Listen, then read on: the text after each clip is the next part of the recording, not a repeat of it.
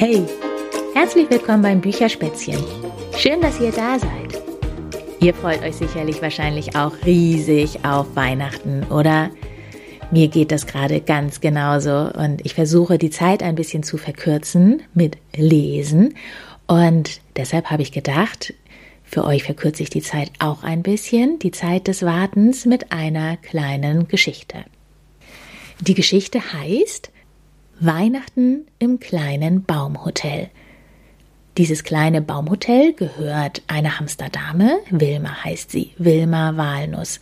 Und bei ihr im Baumhotel wohnen Dr. Karl Kautz und Balduin, der ist einfach irgendwann mal da geblieben, nachdem er als Gast bei ihr gewesen ist, weil er gesehen hat, dass bei ihr immer mal was zu reparieren ist. Er ist sozusagen der Hausmeister und das macht ihm auch wahnsinnig viel Spaß. Dann hat Wilma noch Freunde in dem Wald, in dem ihr Baumhotel steht. Das ist einmal Fiona, eine Eichhörnchendame. Dann gibt es noch Amalie Wildschwein. Amalie ist eine kleine Erfinderin. Und dann haben wir noch die Postschnecke. Linda heißt sie. Und alle zusammen wollen ein schönes Weihnachtsfest feiern. Wie ihr wahrscheinlich mit eurer Familie auch. So, dann macht es euch mal gemütlich. Seid ihr startklar? Dann fange ich jetzt an mit Weihnachten im kleinen Baumhotel. Am Weihnachtsmorgen gab es im Baumhotel für alle nur ein schnelles Frühstück, denn es war noch sehr viel zu tun. Sie helfen mir doch dieses Jahr auch wieder einen passenden Weihnachtsbaum auszubuddeln, Dr. Kautz, oder? Fragte Balduin und löffelte seine Müslischale leer. Selbstverständlich, sagte Dr. Kautz. Die Wahl der Weihnachtstanne will mit geübtem Auge getroffen werden. Während Balduin und Dr. Kautz loszogen, lief Wilma in den Keller, um den Baumständer zu holen. Der Baum würde seinen Platz in der Gaststube zwischen dem Kamin und dem Sofa bekommen, wie jedes Jahr. Dann lief Wilma in die Küche und klapperte dort mit den Töpfen und Schüsseln, um all die Leckereien vorzubereiten, die sie zum Fest gemeinsam essen würden. Als Vorspeise würde es ein Salat aus rote Beete, Radieschen und Walnüssen geben. Beim Hauptgericht konnten Wilmas Freunde zwischen Kürbisstrudel und einer Festtagsrolle mit Wirsing, Spinat und Kräutern wählen. Zum Nachtisch gab es natürlich Wilmas Walnusspudding, auf den wirklich niemand verzichten wollte, schon gar nicht zu Weihnachten. Als Balduin und Dr. Kautz mit der Tanne zurückkamen, ließ Wilma alles stehen und liegen, denn es war Tradition, dass sie den Baum gemeinsam schmückten. Ein sehr schönes Bäumchen haben Sie da ausgewählt, lobte Wilma. Auch Balduin war zufrieden. Nicht zu groß, nicht zu klein, nicht zu krumm und nicht zu gerade, brummte er. Dann holte er die Holzsterne, die er geschnitzt hatte, um sie in die Zweige zu hängen. Wilma brachte die Halterung für die Kerzen an und befestigte Papierengel, Strohsterne und glänzende Kugeln an den Tannenzweigen. Dr. Kautz steckte wie immer ein goldenes Engelchen oben auf die Tannenspitze. Es stammte noch von seiner Urgroßmutter, die damit auch schon Weihnachten gefeiert hatte. Gegen Mittag kam Fiona vorbei, um Wilma in der Küche zu helfen. Außerdem verteilte sie kleine Goldsternchen auf den Tischen und fegte den Boden. Fiona hatte gerade den Besen zurückgestellt, als Amalie in die Gaststube kam. Fiona, du kannst doch so gut Spuren lesen, begann sie. Ja, warum? Fragte Fiona und schaute Amalie gespannt an. Es ist wirklich komisch, sagte Amalie, aber ich habe die Weihnachtsgeschenke, die ich heute mitbringen will, so gut versteckt, dass ich sie selbst nicht mehr finde. Fiona flitzte sofort zur Tür. Die wird doch keiner geklaut haben, sagte sie. Glaub ich nicht, sagte Amalie. Ein Dieb würde sie ja auch nicht finden, so gut habe ich sie versteckt. Weißt du noch, wo du die Geschenke so ungefähr hingelegt hast? fragte Fiona. Also, zuerst habe ich sie in kleine Kisten gepackt, damit sie nicht nass werden, und dann habe ich sie hier und da im Schnee verbuddelt, antwortete Amalie. Während Fiona und Amalie durch den Wald liefen, begegneten ihnen lauter Freunde und Bekannte, die alle geschäftig unterwegs waren. Rosa Maus trug gerade eine bis oben hin gefüllte Einkaufstasche ins Mäusehaus. Frohe Weihnachten! rief sie und winkte. Joe Wolf schleppte ein großes Paket durch den Wald, das für seinen Opa bestimmt war. Frohes Fest! rief er. Frohe Weihnachten! riefen Amalie und Fiona zurück. Am Rand der Huflattichwiese fanden sie schließlich auch Amalies verbuddelte Geschenkekisten. Eine hatte sie zwischen zwei Sträucher geschoben, eine weitere entdeckten sie unter verschneiten Baumwurzeln hinter ihrer Werkstatt. Ach ja, sagte Amalie. Als ich die heute Morgen gesehen habe, dachte ich, es wäre Werkzeug drin. Nun war es an der Zeit, sich fein zu machen fürs Weihnachtsfest. Amalie hatte sich einen Sternchenreifen gebastelt, den sie sich auf den Kopf schob. Fiona klemmte sich eine Glitzerhaarspange ins Fell. Dann liefen sie mit lauter bunten Päckchen bepackt in Richtung Schlüsselblumenweg. Im kleinen Baumhotel putzte Balduin seine Schuhe. Dr. Kautz zog eine Samtweste an und sogar Nobby bügelte sein frisch gewaschenes Weihnachtshemd mit dem Tannenbaumuster. Wilma zog ihr feinstes Winterwollkleid an. Dann trat sie vor die Tür und zündete die Hauslaterne an. Einen Moment später kamen Amalie und Fiona auch schon den Schlüsselblumenweg herauf. Balduin und Dr. Kautz gesellten sich zu ihnen.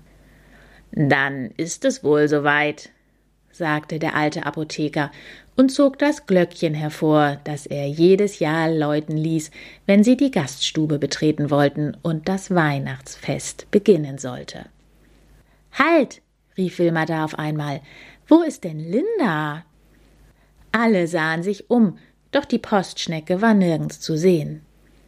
Dann flitze ich am besten los und sehe, wo sie bleibt, sagte Fiona. Schließlich darf Linda nicht fehlen. Nimm den Winterrollpostleute-Einsammelschlitten mit, rief Amalie. Der parkt hinter Balduins Schuppen. Fiona nickte und spurtete los. Wilma las den anderen so lange vor, was auf den Weihnachtskarten stand, die Linda bereits am Vortag vorbeigebracht hatte. Herr Bär hat uns geschrieben. Ihr erinnert euch doch an den Schriftsteller, der im Frühjahr hier war? Klar, sagte Amalie. Er wollte doch ein Buch schreiben, in dem ich als Wildschweinprinzessin vorkomme. Wilma raschelte mit der Karte. Herr Bär verbringt das Weihnachtsfest in einer Berghütte. Mit seinem Buch kommt er gut voran. Er ist schon beim vorletzten Kapitel und lässt euch alle herzlich grüßen. Tante Walli lässt euch auch grüßen, sagte Amalie. Sie hat ihr Gebiss irgendwo im Wald verloren und schrieb, dass sie es im Frühjahr bestimmt wiederfinden wird, wenn der Schnee schmilzt. Bis dahin isst sie Kartoffelbrei, den mag sie sowieso am liebsten. Wilma schüttelte lachend den Kopf. Ich glaube, da schicken wir besser mal Fiona mit der Lupe zu deiner Tante, dann taucht das Gebiss vielleicht etwas früher wieder auf. Genau in diesem Moment kam Fiona um die Ecke und zog auf dem Winterrollpost-Leute-Einsammelschlitten Linda zum Hotel. Da bist du ja, Linda, rief Wilma. Alles in Ordnung? Linda nickte. Ich war eingeschlafen. Heute war so viel zu tun. Wie gut, dass Fiona mich abgeholt hat.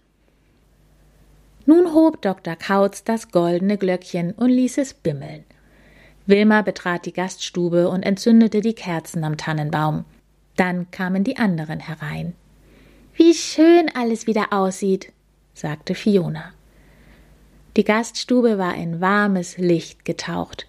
Ein langer Tisch war festlich gedeckt und unter der Tanne stapelten sich bunte Päckchen. Wie jedes Jahr stimmte Wilma zuerst ein Weihnachtslied an, und alle stimmten mit ein. Sie sangen das Lied von der stillen, heiligen Nacht, dann O Tannenbaum und schließlich ein Weihnachtslied, das Amalie einmal von Tante Walli gelernt hatte. Frohe Weihnachten, sagte Wilma strahlend. Auch die anderen wünschten sich frohe Weihnachten, und alle freuten sich darüber, dass sie auch in diesem Jahr wieder zusammen feierten. Sie setzten sich an den Tisch, und Wilma hob die Deckel der Schüsseln, aus denen es verlockend dampfte und duftete. Hm, köstlich, sagte Fiona. Ganz vorzüglich, sagte Dr. Kautz. Auch Amalie, Balduin, Nobby und Linda schmeckte es. Nachdem sie zum Nachtisch alle den leckeren Walnusspudding gelöffelt hatten, stand Dr. Kautz auf und holte sein dickes Weihnachtsbuch. Er las ihnen eine lange Weihnachtsgeschichte vor, und das fanden Amalie und Fiona so gemütlich, dass sie beinahe eingeschlafen wären. Doch da schlug Wilma vor, einen kleinen Spaziergang zu machen. Alle waren einverstanden, denn an diesem Weihnachtsabend wollte wirklich niemand früh schlafen gehen. Draußen war es frostig kalt und auf den Zweigen des Walnussbaums glitzerten die Schneekristalle. Sie gingen ein paar Schritte den Schlüsselblumenweg entlang, und hier, unter dem Sternenhimmel, fiel Nobby ein Weihnachtsgedicht ein. Die Lichter am Baum erleuchten den Raum, schön wie in einem Wintertraum. Die Engel in den grünen Zweigen tanzen im Dezemberreigen. Auch jeder Stern hat seinen Platz. Wir hüten diesen Weihnachtsschatz. Wilma lächelte. Wunderschön, sagte sie. Nach einer Weile kehrten sie um. Auf einmal rief Amalie Habt ihr das auch gesehen? Sie deutete nach oben. Da ist gerade ein Schlitten zwischen den Wolken verschwunden. Ein Schlitten? brummte Balduin. Ja, und ich glaube, ich habe auch einen roten Mantelsaum gesehen. Das war bestimmt der Weihnachtsmann, sagte Amalie mit leuchtenden Augen. Die Freunde gingen zurück in die Gaststube, wo es wohlig warm war.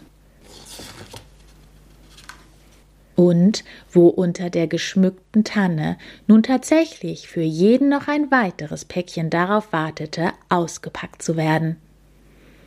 Wilma und ihre Freunde raschelten mit dem bunten Geschenkpapier und freuten sich über all die kleinen Weihnachtsüberraschungen und hoch über dem kleinen Baumhotel funkelte am Dezemberhimmel der Weihnachtsstern.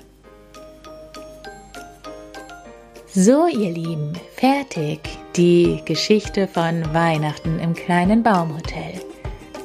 Ich wünsche euch jetzt auch ein schönes Weihnachtsfest und sage Tschüss, bis bald. Eure Berit.